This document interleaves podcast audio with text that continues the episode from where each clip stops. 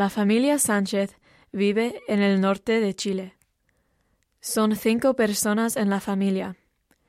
El padre se llama Guillermo y tiene 48 años. Es rubio y alto. La madre se llama Elena y tiene 50 años. Es pelirroja y delgada. Los hijos se llaman Simón, Carolina y Luis. Simón tiene 20 años y es guapo. Carolina tiene 16 años y es morena. Luis tiene 13 años y es bajo. En casa tienen dos perros y un gato.